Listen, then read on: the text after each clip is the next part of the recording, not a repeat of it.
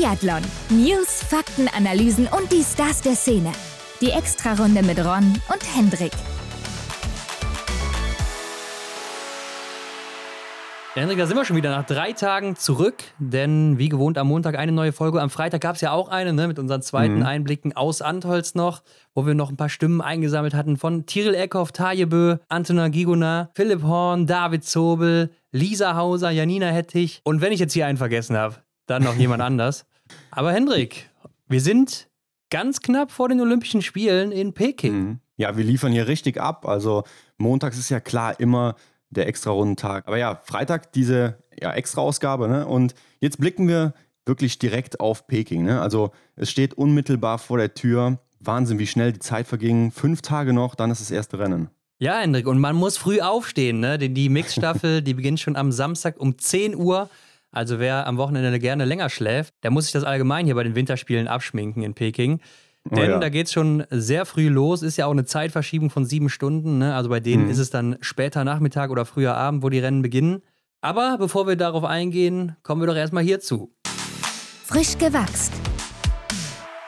Denn auch in der letzten Woche gab es wieder Neuigkeiten. Und Hendrik, ich habe mir hier was Deutsch-Schwedisches rausgeschrieben, denn Johannes mhm. Lukas, der hat für vier weitere Jahre bei den Schweden unterschrieben, bleibt also schwedischer Trainer. Ja, habe ich mir auch ganz groß oben auf dem Blatt notiert. Wie sollte es auch anders sein, oder? Also die Meldung hat mich ja nahezu gar nicht überrascht. Dass der junge Cheftrainer da nochmal weiter unterschreibt, war ja schon zweimal zu Gast bei uns. Special Folge 6 und Special Folge 11 mit ihm ähm, einfach mal abchecken, wenn ihr mehr über Johannes wissen wollt, wer er überhaupt ist, ne? Ja, ist ja auch noch sehr jung, ne? 28, 29 Jahre alt, also genau. sehr, sehr jung. Hat ja nicht nur 2018 mit den Schweden schon Medaillen gesammelt, sondern ja auch jetzt letzten Sommer bei den äh, Olympischen Spielen in Tokio mhm. Silber gesammelt im Segeln, ne, mhm. ja, weil er da eben eine Athletin trainiert. Ich glaube aber, dass viele ihn sich auch im deutschen Team gerne gewünscht hätten und dazu kommt es ja jetzt erstmal nicht. Ich meine mich auch zu erinnern, dass wir ihm auch die Frage gestellt haben in einer unserer Folgen, ob er sich das auch vorstellen könnte und da hat er auch schon gesagt, hm, erstmal nicht, ne? denn er fühlt sich da wohl und bei dem Team, mit dem er da agiert, also kann ich mir auch einen Wechsel gerade aktuell überhaupt nicht vorstellen kann ich absolut nachvollziehen, dass er da nochmal vier Jahre bleibt. Ja, ich hatte vor kurzem noch einen Artikel mit ihm gelesen, wo er auch mit Julian Nagelsmann, hier dem FC Bayern-Trainer, verglichen ah, ja. wurde. Ja. Sind ja beide auch noch recht jung. Also Julian Nagelsmann natürlich ein bisschen älter als er, aber mhm. für einen Fußballtrainer äh, ja auch recht jung noch. Beide aber sehr erfolgreich. Ne? Jetzt fehlt nur noch gut aussehend, weiß ich nicht, kann ich nicht beurteilen. aber ähm, ja, ich glaube, dass die Schweden sich den sichern wollten, das war ganz klar. Nur mhm. was er macht, war vielleicht eben die andere Frage, denn ich glaube, die Optionen, die sind groß bei ihm. Ja, äh, und in dem Interview, in dem Artikel stand auch drin, dass er sich vorstellen könnte, vielleicht mal wieder in, in den Fußball zu gehen. Mhm. Denn da kam er ja ursprünglich auch her damals. Ja, stimmt. Er hat ja auch einfach mit einem kleinen Praktikum angefangen. Ich glaube, im, im Zuge seines Studiums, wenn ich mich jetzt nicht irre bei Wolfgang Pichler und ja, dann kam halt eins zum anderen, ne? Genau, dann ist er dabei geblieben. Vorher war er bei 1860 München, soweit ich weiß. Ah, ja, auch, ja. Äh, ich weiß nicht genau, was er da gemacht hat, ne? aber auch schon in die Richtung gegangen. Mhm. Und ja, ähm, auf jeden Fall ist es jetzt erstmal so, dass er vier Jahre weiter bei den Schweden ist. Er bleibt uns erhalten und für die Schweden sicher ein Bonus. Und ich denke, auch er kann da noch einiges aus dem Team rausholen, denn das Potenzial ist schon sehr groß da. Bestimmt, ja. Ja, Ron, und ich habe gesehen, das schwedische Team, das ist ja schon in China gelandet. Man konnte schon bei Sebastian Samuelsson hier und da mal ein paar Eindrücke sehen auch in der Story, in der Instagram-Story. Und ja, so generell hat man viel gesehen, dass so diese Aufbruchstimmung aufkommt. Ne? Viele machen sich bereit in den Flieger ab nach China und ja, jetzt geht's wirklich langsam los. Ja, und damit nähern wir uns dem hier. Medaillenjagd. Ja, denn wie schon eingangs gesagt, Hendrik, die geht am Samstag los mit der Mixstaffel und einige Teams, die sind eben schon da neben den Schweden, auch die Belarussen und Belarusinnen, also die österreichische mhm. Nation ist auch schon da. Tiril Eckhoff und Marte Olsby-Reuseland sind angereist mit einem Privatjet, ne, haben alle haben auch alle Angst vor Corona so ein bisschen, ne? Ja. oder beziehungsweise, was heißt Angst haben, aber wollen sich zumindest davor schützen. Die Franzosen sind gerade unterwegs und gefühlt fehlen ja nur noch die Deutschen und die Norweger, wenn man sich das mal so auf Instagram anguckt. Ja. Ähm, Norweger, die Männer, die werden auch noch mit dem Privatjet dann von, ich glaube, Verona rüberfliegen. Ja, ja. Also alle gehen auf Nummer sicher hier bei der Anreise. Ja, ich glaube, gerade jetzt kann man das doch wirklich verstehen. Also in einem normalen Olympia ja, denke ich, würde man ganz normal fliegen, aber ja, in der Situation will man ja auf keinen Fall irgendein Risiko eingehen. Das kann ich schon gut nachvollziehen. Und wenn es den Athleten dann möglich ist, man kann ja jetzt darüber diskutieren, ist das überhaupt nötig, sich dann damit ein paar Leuten einen Flieger zu teilen und es fliegen irgendwie äh, 20 Flieger in die Richtung oder ob man dann eben äh, fünf draus macht. Aber ich denke, wenn man äh, vier Jahre lang auf diese zwei Wochen hintrainiert, dann kann man das auch gut in Kauf nehmen. Ja, man könnte ja jetzt argumentieren, in einem anderen Jahr oder so, da könnte es halt eine Grippe sein oder sonst was, was du dir dann ja. einfängst, ne? Ist ja auch möglich. Klar. Ähm, aber klar, ich kann das auch absolut nachvollziehen, gerade wo jetzt so engmaschig getestet wird, was ja auch gut ist. Und mhm. äh, wenn man sich auch mal vor Ort da vielleicht schon ein paar Bilder angeguckt hat, dann sieht man ja auch die Chinesen, wie die da eingekleidet sind. Ne? Also Breaking Bad lässt grüßen oder erinnert auch so ein bisschen an die Minions, finde ich immer. Ne? Ja, ja. Also komplett von oben bis unten, ja, ein. Ja, eingepackt, muss man sagen. Eingepackt ja, eingepackt, genau. Ähm, schon quasi in Folienanzug und so weiter mit Maske. Da kann also, falls die was hätten, die könnten nichts abgeben an die Athleten. Das kann man mhm. schon mal festhalten. Da kann nichts passieren. Ähm, ja, habe ich so auch noch nicht gesehen, aber ist natürlich auch nicht so verkehrt. Ja. Und äh, die Deutschen werden wohl ganz normal mit der Lufthansa fliegen, wahrscheinlich aber dann auch Business oder so. Also auch abgetrennt, denke ich mal.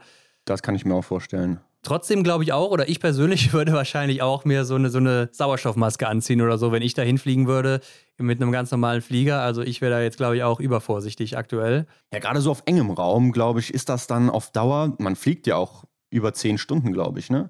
Äh, ist das ja, doch ja. dann sehr, ja, ein merkwürdiges Gefühl. Habe ich jetzt letztens sogar äh, im Supermarkt gespürt, so ein Gefühl, so, wo ich dachte, so, ey, du kommst mir hier zu nah, da habe ich mich selber unwohl gefühlt. Das kann ich gut nachvollziehen oder stelle ich mir schwierig vor, im Flieger dann auf diese lange Zeit eben auf dem engen Raum ähm, ja, mit Leuten da zusammen zu sein. Ja, wobei man muss ja sagen, ich glaube, das Risiko, sich da anzustecken, ist auch recht gering. Ne? Die meisten Leute, mhm. die sind eben, oder alle sind vorher ja getestet worden. Ich glaube, PCR-Test ist sogar Pflicht, bin mir aber nicht mehr mhm. ganz sicher, wie das aktuell ist. Ändert sich ja auch alle zwei Tage. Und äh, zudem muss man sagen, die Luftfilteranlagen in den Fliegern, die sollen wohl auch ihr Übriges da tun. Mhm. Also ähm, ich glaube, das Risiko ist überschaubar, aber klar, man weiß es natürlich nie. Äh, und hoffen wir mal, dass alle gut ankommen. Heute habe ich schon im Radio gehört, dass auf jeden Fall der erste Tross der deutschen Olympia-Reisenden äh, da angekommen ist und keiner war positiv bisher von Betreuern und Athleten. Es waren mhm. auch über 160 Leute, also ist ja schon mal ein gutes Zeichen bisher. Ja, das ist schon mal gut.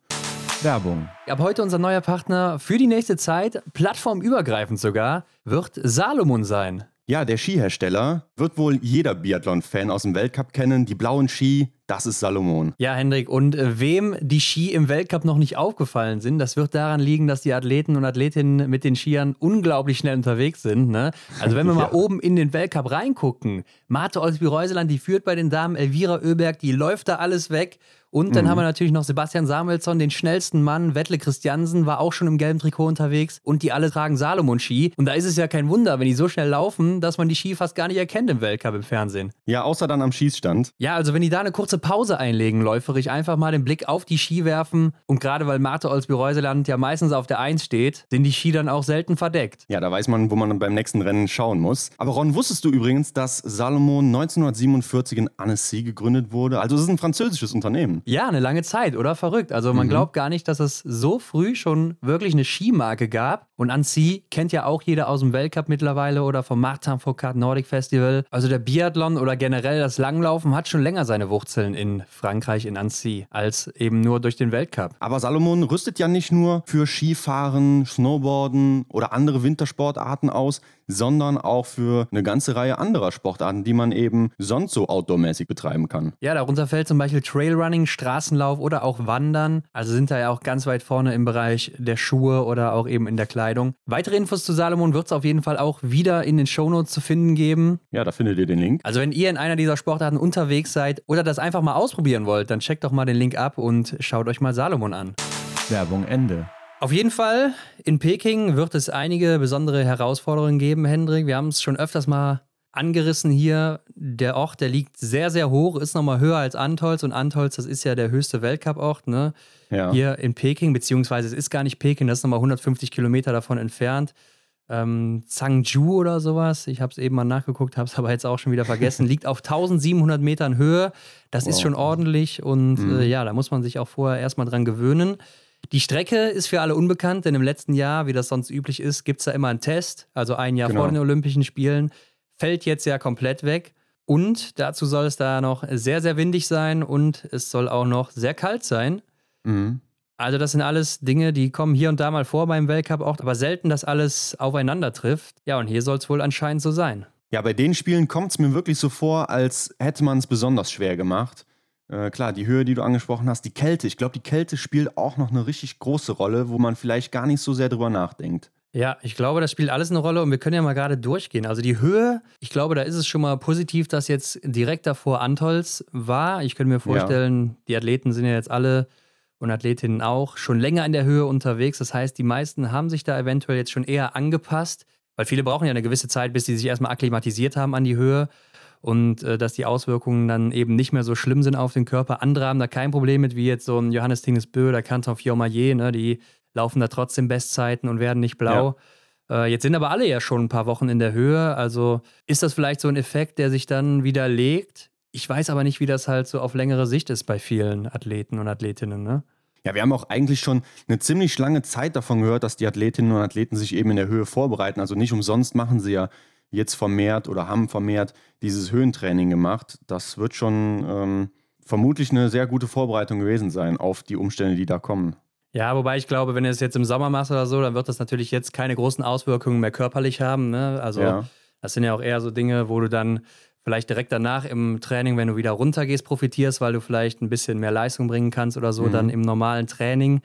Oder ähm, eventuell auch einfach, dass du weißt, wie lange du brauchst, bis du dich an die Höhe gewöhnt hast. Äh, Sebastian mhm. Samuelsson hat uns das ja mal erzählt, der braucht so sieben bis zehn Tage oder so. Und jetzt durch die Höhentrainingslager konnte er eben nochmal genau gucken, wie lange brauche ich denn überhaupt, bis ich da ah, fit bin. Ja. Und äh, deshalb ist das ja vielleicht so ein Effekt, der dann wegfällt, weil die ja eh jetzt die ganze Zeit schon seit zwei, drei Wochen da oben sind. Ja, dann braucht er diese Eingewöhnungsphase nicht. Die Schweden waren ja jetzt nicht in Antols zum Beispiel am Start, waren aber in Martell, liegt auch auf etwa 1700 Meter Höhe.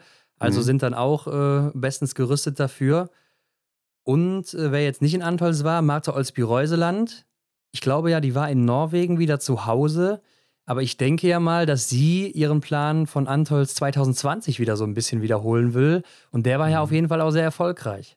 Ja, klar, wenn sie das wiederholen kann, dann äh, glaube ich, sehen wir was sehr, sehr Spannendes. Beziehungsweise dann wird es gar nicht so spannend, ne? muss ich mich ja korrigieren. naja, die Rennen, die waren schon eng damals, oder? Ja, gut, da gebe ich dir recht, ja. Aber ja, warum soll man ein System ändern, wenn es so erfolgreich war im Vorhinein? Also warum soll es dann nicht wieder klappen? Ja, ob es wieder klappt, weiß man natürlich nicht, aber wenn du ein anderes System einschlägst, könnte es natürlich auch sein, dass es, oder das Risiko ist ja dann auf jeden Fall höher, dass es vielleicht gar nicht klappt, ne? Und deshalb. Ja geht man vielleicht lieber auf Nummer sicher und benutzt das, was man mal eben benutzt hat. Und ich könnte mir auch vorstellen, dass das der Grund ist, dass äh, Tiril Eckhoff und sie jetzt schon früher da sind als der Rest des Teams, also die norwegischen Männer und Frauen. Alle anderen sind ja noch hier in Europa, beziehungsweise in Lavazee. Mhm. Äh, und die beiden sind die einzigen, die schon drüben sind. Und äh, ich glaube deshalb auch, dass das so ihr Plan war, um dann eben da am besten performen zu können. Ja, ich meine, für die beiden da geht es natürlich auch um einiges. Es werden ja wahrscheinlich ihre letzten Spiele sein. Wobei für den einen oder anderen Herrn ja auch. Ne? Also warum fliegen Klar. die nicht damit? Passt nicht so ganz. Ja, wird auf jeden Fall eine interessante Sache sein, ob das denn dann wirklich so äh, aufgeht, wie sie sich das vorgestellt haben. Aber ein weiterer Punkt ist ja auch der Schießstand in Antolz und in Beijing. Die werden immer so sehr verglichen. Glaubst du, das ist ein Nachteil für Martholz Bereusland, die dann jetzt eben eine längere Zeit nicht in Antolz am Schießstand unterwegs war? Naja, die, die, die Sache ist ja, ich glaube einfach, dass viele gar nicht wissen, was da in Peking so wirklich auf uns zukommt. Äh, gerade der mhm. Schießstand, den kennt ja keiner. Auf die Strecke gehen wir, glaube ich, gleich auch noch ein. Da haben wir ja öfters mal drüber geredet. Da waren schon deutsche Techniker drüber, die haben äh, ja. äh, drüben, die haben dann auch mal sind die Strecke abgelaufen oder haben die vermessen, sodass man die auch zu Hause dann auf dem Laufband nachlaufen konnte und so weiter. Ähm, da kann man natürlich dann auch Einblicke geben, wie die ist. Aber beim Schießstand, da wird es natürlich schwierig, denn die werden da ja nicht geschossen haben oder mal geguckt haben, wie ist es denn da? Wahrscheinlich haben die mal ja. nach dem Wind geguckt oder so. Ähm, und das ist ja auch so einer der Punkte, die hier anscheinend schwierig sein sollen, denn äh, die Chinesen, die haben ja einen französischen Schießtrainer, Jean-Pierre Amat, und mhm. der kennt natürlich da den Schießstand auch und auch das Stadion. Und der sagt, so extreme Windbedingungen hat er noch nie erlebt. Also er war ja mit dem chinesischen Team im Januar 2021, also vor einem Jahr, da im Stadion. Und da hat er wohl gesagt, da hätte man jeden zweiten Tag nicht schießen können, weil es so windig war. Jetzt soll es angeblich ein bisschen leichter sein. Also er erwartet da eine Lotterie und denkt, das wird äh, nicht so leicht für die Athleten und die wissen dann vielleicht auch teilweise nicht, wie sie da reagieren sollen. Hm, ja, gut, wenn er da schon öfters unterwegs war und den Schießstand kennt, dann weiß er, wovon er spricht. Ne? Aber das macht mir ja dann jetzt schon wieder zu denken. Wenn man dann eine Art Lotterie da hat, ja, dann ist dann wirklich die Fähigkeit des Athleten, der Athletin dann da ausschlaggebend oder hat man halt einfach nur Glück, ne? Ja, klar. Äh, ich meine, in Pyeongchang, da hat man es ja auch teilweise gesehen, ne? Da war es auch teilweise sehr windig, sehr kalt. Und da haben wir auch dann einige Überraschungen über erlebt, damals in den Staffeln zum ja. Beispiel, Männer und Frauen. Belarus damals gewonnen mit einer ja, relativ schwachen Besetzung, ne? außer Daya Domracheva. Und die Schweden ja auch damals gewonnen als Underdogs. Mhm. Ansonsten muss man trotzdem sagen, die Favoriten haben sich am Ende immer durchgesetzt, also kommen dann trotzdem irgendwie immer am besten damit zurecht. Mhm. Und deshalb scheint es ja dann doch irgendwo auch am eigenen Vermögen zu liegen. Klar, wenn du da voll erwischt wirst, mal volle Breitseite, dann hast du natürlich Pech, aber anscheinend sind die meisten äh, Favoriten da auch ganz gut, gut durchgekommen. Ne? Ja. ja, ich denke, zum Können an sich gehört natürlich auch das richtige Reagieren auf die verschiedenen Verhältnisse. Klar, wenn es jetzt so extrem ist wie bei der Europameisterschaft, wo wir nachher mal drauf eingehen, also dann ist natürlich sehr, sehr schwierig, weil da ist man dann ab irgendeinem Grad wahrscheinlich auch machtlos, aber ja, auf der anderen Seite gehört das eben wahrscheinlich auch zu der Fähigkeit, die man beherrschen muss. Ja, aber die Schweden sind schon da und wir haben auch mal Sebastian Samuelsson gefragt, wie sieht es denn da aus mit dem Wind? Scheint ja unglaublich schwierig da zu sein und so unvorhersehbar. Und er sagt, ja, Wind gibt es auf jeden Fall hier, aber ist ja. beherrschbar. Und er mhm. denkt auch, dass es gute Rennen werden. Also äh, bisher sieht es ganz gut aus. Kann natürlich auch eine Momentaufnahme sein und das schlägt nochmal um, aber ähm, er hat da bis jetzt anscheinend keine Bedenken. Ja, das ist ja schon mal gut, dass der erste Eindruck von einem erfahrenen Athleten daneben äh, doch positiv ist, denn der Wind war ja schon eigentlich seit Beginn der Saison oder auch schon davor, ja, da geht es nach Beijing, da ist so viel Wind, also es hat ja jeder wirklich über den Wind gesprochen und äh, ihn quasi als schwarzen Peter dahingestellt. Ähm, darum geht es eigentlich schon seit einer sehr, sehr langen Zeit und ja, jetzt wird es mal Zeit, dass wir es da nochmal sehen, ne? Ja, richtig. ähm, aber wie gesagt, die Strecke, die ist ja auch noch unbekannt. Zumindest ist sie noch keiner so wirklich gelaufen, bis er da war. Ähm, ja. Und man weiß noch nicht so viel darüber. Aber Ole Einer Björndalen, Cheftrainer der chinesischen Herren, sagt auf jeden Fall, dass die Strecke gemacht ist für Canton Fillon-Maillet. Denn er geht davon aus, dass man bei dem Franzosen kein einziges Mal den, die 2-1er-Technik sehen muss. Denn man weiß ja, er läuft alles in der oh, 1-1er ja. durch. Und es soll wohl da nicht ganz so steil sein. Von daher denkt er, die Strecke ist wie gemacht für ihn. Er glaubt deshalb auch, dass der Franzose einer der großen Favoriten hier sein wird bei den Olympischen Spielen. Ja. Aber man muss ja auch sagen, das Schießen in Antolz äh, lag ihm bislang ja nicht, ne? wenn man dann wieder über die Höhe, Höhe nachdenkt und vielleicht auch über den Wind so ein bisschen. Ja, er hat mich wirklich enttäuscht in Antolz. Da habe ich ihm echt mehr zugetraut. Ja, schade, dass er da zum letzten Test dann ja schon fast schwach wirkte. Aber ja, wenn der Ole da die Aussage getroffen hat und ich schaue jetzt gerade mal hier in meine Liste, denn ich habe mich schon festgelegt, wer hier Bronze, Silber und Gold gewinnt, Aha. dann würde ich sagen, haben wir denselben Eindruck. Ich wusste natürlich jetzt nicht, dass man da gut die 1-1er-Technik schieben kann und das dann perfekt für Canton Fiormaillet ist, aber ja, er taucht hier und da doch bei mir schon mal auf. Ich möchte nur schon mal vorwegnehmen, dass ich das hier schon alles fix geschrieben habe. Ja. Ähm, ja, vielleicht änderst du das ja nochmal nach den ersten Rennen oder so, müssen wir mal gucken. Aber ähm, ja, der Franzose ist klar, äh, bekannt für seine 1-1er-Technik und äh, bin ich mal gespannt, ob er das wirklich dann auch so ja. komplett durchziehen kann. Für ihn wäre es natürlich perfekt, aber klar, das Schießen ist die andere Sache dann eben, die dazukommen muss. Und er hat ja auch kein Weltcuprennen bislang ausgelassen. Also vielleicht auch noch ein Faktor, der damit mhm. reinspielt, dass er nicht so fit ist. Auf der anderen Seite muss man sagen, hat er das immer so gemacht. Und da war er auch immer fit bei den Weltmeisterschaften in den letzten Jahren. Ja. Und man muss ja auch sagen, wenn man jetzt mal dieses Jahr abzieht in Antolz, dann war er ansonsten in Antolz ja auch immer sehr gut dabei, hat er auch immer mal ein Rennen gewonnen oder Medaillen geholt. Mhm. Also kann man da schon mit dem Ole gehen, ganz klar. Ja, ja, ähnlicher Fall wie bei Martholz Bereuseland. Warum soll er was ändern, wenn es so bisher immer gut funktioniert hat? Und da bin ich zuversichtlich. Ja, glaube ich eben auch. Ja, und äh, der vierte Punkt ist dann eben die Kälte. Mhm. Hier habe ich auch mal Sebastian Samuelsson gefragt und äh, weil er hatte da auch auf Instagram so ein Bild in so einer Sturmmaske, wo er dann hier die Nase ein bisschen ausgeschnitten hatte, den Mund und so. Ja. Und äh, weil es da anscheinend richtig, richtig kalt ist. Er meint auf jeden Fall, nachts sind es da minus 20 oder minus 25 Boah. Grad, also das ist schon mhm. heftig. Und auch in der Wettkampfzeit oder zu den Wettkampfzeiten minus 15 Grad. Und das ist ja schon, glaube ich, die Grenze, wo dann abgebrochen wird. Ne? Also über 15 mhm. Grad oder beziehungsweise unter minus 15 Grad, ja. ähm, wird dann eben der Wettkampf abgebrochen, weil es dann auch zu kalt wird für Lunge und so weiter zum Atmen. Mhm. Und da sind wir ja aktuell an der Grenze und äh, das ist natürlich hart, ne? Ja, definitiv. Also das ist ja dann wieder ein Punkt, der eigentlich die ganzen Rennen dann zum Scheitern bringen kann. Ähm, und da stelle ich mir die Frage, wenn er jetzt schon so einer ist, er ist ja eigentlich bekannt dafür, dass er sich schon bei relativ im Verhältnis zu Beijing warmen Temperaturen so einmummelt mit seinem, wie heißt der Schal? Äh, dieses Buff-Ding, ja, ja. Genau, du weißt, was ich meine. Alle Schweden Sein, tragen das, ja. Ja, also man, man sieht vor allem ihn, oder mir ist er immer damit aufgefallen, also er mummelt sich schon immer sehr früh sehr gut ein. Was macht man denn dann da noch? Also man kann ja nicht mit, mit drei Mützen laufen. Ja, es gibt ja noch diese, diese ähm, Tapes, die sich dann ins Gesicht kleben, haben ja auch ja. einige Athleten immer mal wieder gemacht. Ähm, ja, und ansonsten einfach auch noch mehrere Klamotten drunter ziehen, ganz klar. Ne? Dann sehen die immer noch mal zwei Kilo schwerer aus oder so im Fernsehen. Mhm. Aber ja, viele Athleten und Athletinnen haben natürlich auch Probleme damit, ne? Denn es, oder wir haben es ja auch in Östersund zum Beispiel jetzt gesehen, wo Johannes Dahle da die Ohren abgefroren sind oder ja, äh, ja. wo er Erfrierungen hatte. Oder Jakob Fack, der hat sich da auch irgendwo mal den Finger da abgefroren und hat da mhm. heute noch Probleme mit. Das ist auch schon ein paar Jahre her oder so. Also ja. so ganz ohne ist das nicht. Und Hat nicht auch eine Schwedin noch äh, die Mütze verloren oder so und dann auch Gefrierbrand an den Ohrläppchen gehabt? Ja, Lynn Persson war das auch in Östersund, genau. Genau, ja. Ja, merkt man eventuell auch im ersten Moment gar nicht, wenn man dann im Rennen unterwegs ist, aber wenn es dann wieder warm mhm. wird langsam, dann, dann fängt es an zu schmerzen und zu bluten. Ja. ja, und das ist natürlich nicht schön. Und hier ist es dann eventuell noch mal kälter als in Östersund. Mhm.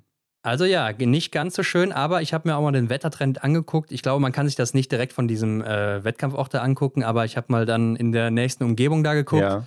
Und da sieht es auf jeden Fall so aus, als würde es ein paar Grad wärmer werden. Dann gehe ich ja auch mal davon aus, dass es dann in der Höhe ein paar Grad wärmer wird. Mhm. Und wenn man sich ja auch mal auf Instagram die ganzen Bilder und so anguckt, da schien ja bisher auch die Sonne immer.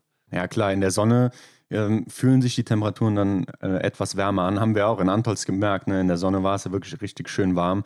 Wobei ich mich auch gerade wieder frage, wo ich das hier ausgesprochen habe, äh, wahrscheinlich 17, 18 Uhr Rennzeit. Ist da ja. überhaupt noch Sonne? Bezweifle genau, ich gerade so ein bisschen. ja, vermutlich ist dann die Sonne da auch schon in China untergegangen. Das wird ja auch bedeuten Flutlicht. Flutlichtrennen ja. wie in Östersund Wäre vielleicht auch wieder ein Faktor für die schwedische Mannschaft, die das gewöhnt ist. Habe ich mir auch gedacht. Also generell auch mit dem Wind und so weiter ist ja auch so ein Faktor, den die Schweden kennen. Die Kälte kennen ja. die Schweden auch aus Östersund.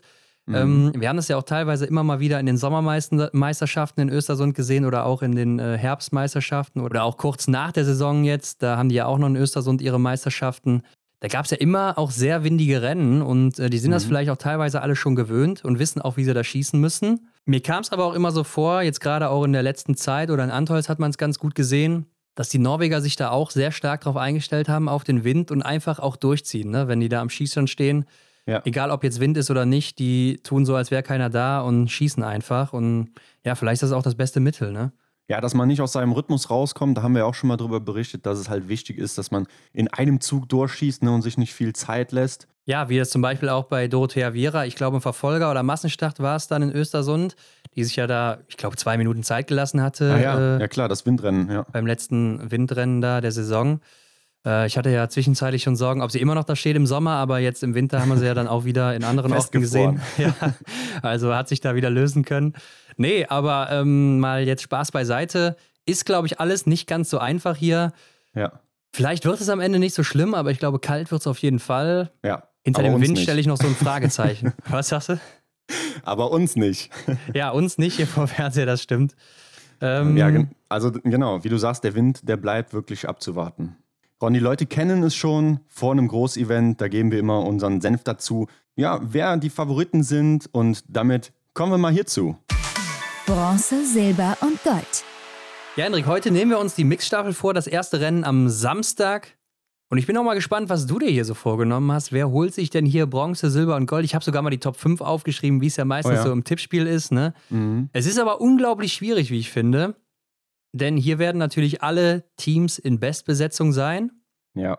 Und ich sage einfach mal so aus dem Bauch raus, für mich die großen Favoriten, das ist Schweden, Frankreich und Norwegen auf Gold.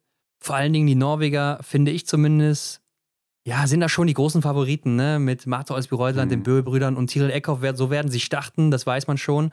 Äh, vor ja. allem dann eben mit Nachladern, ne? Das laufstärkste Team wahrscheinlich hier. Aber ich glaube auch, wenn nur einer von denen patzt oder der Wind dann wirklich einsetzt, wenn er dann mhm. doch kommt, und das bei den anderen nicht passiert, dann ist hier alles offen und dann könnte es hier auch direkt mal die erste Überraschung geben.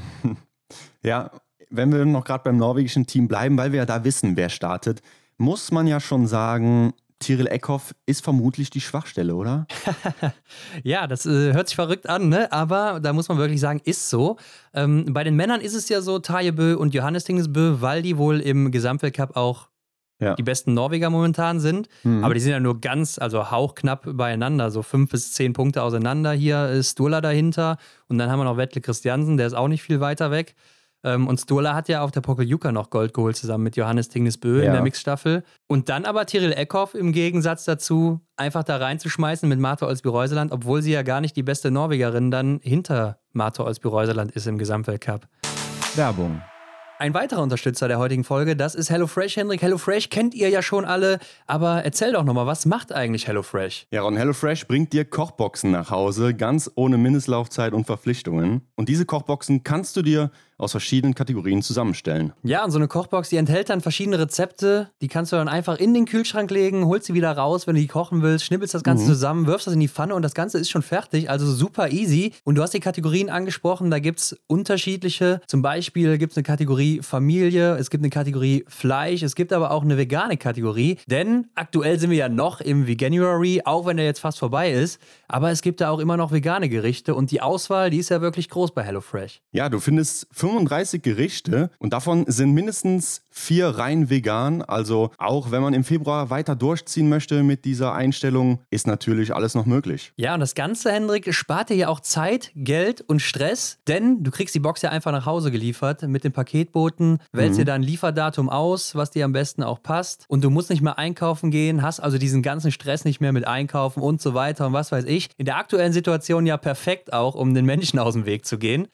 und dazu muss man sagen, es schmeckt auch noch richtig gut. Ne? Also ich hatte schon einige Rezepte, die werde ich mit Sicherheit nochmal nachkochen. Ja, das ist ja auch das Coole. Also man bekommt einen Rezeptbogen mitgeliefert, den kann man sich aufheben und dann ja eigentlich so sein eigenes Rezeptbuch erstellen, was man dann immer mal wieder nachkochen kann. Ja, und wenn jetzt jemand sagt, ich habe gar keine Lust auf irgendwelche Meals oder irgendwelche Mittagessen, Abendessen, wie auch immer, dann kann man mhm. sich da auch Snacks und Leckereien aussuchen, die sind da auch am Start. Und Hendrik, das Beste ist ja, wir haben hier noch einen Code zur Verfügung, mit dem ihr sparen könnt. Denn mit dem Code HFRunde groß und zusammengeschrieben könnt ihr bis zu 80 Euro Rabatt sparen. Je nach Boxgröße natürlich aufgeteilt auf die ersten vier Boxen aus Deutschland und Österreich. Und wenn ihr aus der Schweiz bestellt, habt ihr bis zu 140 Schweizer Franken Rabatt, je nach Boxgröße aufgeteilt auf eure ersten vier Boxen. Genau, das Ganze mit dem Code HFRunde. Alle Infos gibt es dann auch nochmal in den Show Notes inklusive Code und Internetseite von HelloFresh. Also abchecken. Guten Appetit. Werbung Ende. Ja klar, und gerade weil wir auch so viel über den Schießstand gesprochen haben, die Bedingungen, die können schwer werden. Klar, sie hat wahrscheinlich auch ein Händchen dafür, das zu handeln, aber in Antolz, ja gut, da war sie im Massenstart souverän mit dabei, ne, bis zum letzten Schießen, aber sonst so habe ich so den Eindruck, dass da eher die alte Tiril wieder zurückgekommen ist an den Schießstand, die wir ja letzte Saison nicht gesehen haben, aber davor die Saison. Und von daher ja, habe ich eher so den Eindruck, dass sie da vielleicht ähm, ja dann eher dafür sorgt, dass es nicht für Gold reicht. Ja, aber ich glaube, Martha Olsby-Reuseland, die startet ja hier sogar, ist ja auch mal jetzt hier in Ruppolding als Startläuferin unterwegs gewesen. Also die wird das schon ganz gut machen und wird ihr wahrscheinlich einen kleinen Vorsprung mitgeben. Ja. Also ich glaube, bei ihr muss man sich keine großen Sorgen machen, auch wenn sie natürlich auch patzen könnte. Also alles schon passiert, mhm, dass auch klar. die Besten mal äh, patzen. Aber man muss ja schon sagen, dass sie ihren großen Vorsprung mitgeben könnte. Mhm. Und dann mit Nachladern und so muss man ja schon sagen, also sie ist eine starke Läuferin, wahrscheinlich auch stärker als die anderen Norwegerinnen, die dann noch übrig ja. wären. Das wäre eben Ingrid Landmark-Tandrevold oder äh, Ida Lien. Mhm. Und da muss man sagen, klar, Tyrell Eckhoff ist zurzeit hinter Ingrid Landmark-Tandrevold im Gesamtweltcup, hat aber auch deutlich weniger Rennen bestritten und ist da auch gerade mal 61 Punkte hinter der anderen, also hinter ihrer besten Freundin. Mhm. Könnte man schon davon ausgehen, dass sie weiter vorne wäre, wenn sie immer dabei gewesen wäre. Aber hätte, hätte Fahrradkette, Hendrik. Im Endeffekt muss sie hier abliefern und ich glaube ja. schon, dass, dass sie trotzdem gut ist und äh, das auch hier über die Ziellinie bringen wird und auch dann ja, den Böbrüdern einen kleinen Vorsprung mitbringen könnte. Mhm. Oder zumindest äh, auf eins auch wechselt. Ja, Böbrüder ist ein gutes Stichwort. Ich habe mal überlegt, so wie du jetzt gerade auch schon gesagt hast, zwischen Tajebö und Stola und Greit, da liegen ja liegt ja eigentlich nichts zwischen. Ne? Klar, ein paar Pünktchen, aber wenn man sie so da wirklich nebeneinander stellen würde, würde man doch vermutlich mit keinem was falsch machen in der Besetzung. Glaubst du, Das ist so auch ein kleines Geschenk oder ein kleiner Gefallen an Taye Bö, der ja gesagt hat, er macht nicht mehr so lange. Er macht auf jeden Fall nicht so lange wie sein Bruder. Er möchte seinen Bruder Johannes noch, noch von der Seitenlinie oder vom Rand aus Stimmt, laufen ja. sehen. Äh, glaubst du, dass ähm, ja, vielleicht auch Siegfried Marseille gesagt hat, hey, pass auf, du läufst, weil ja, das vielleicht eine Chance ist auf Gold mit deinem Bruder zusammen. Klar, dann gibt es noch die Herrenstaffel, wo man zusammen Gold holen kann. Ja, ich glaube jetzt, also jetzt letztes Jahr oder so, wenn es da der Fall gewesen wäre, dann hätte ich gesagt, vielleicht ja, aber aktuell ist er ja sogar der beste Norweger im Gesamtweltcup. Ne? Also er ist ja aktuell auf Platz 3.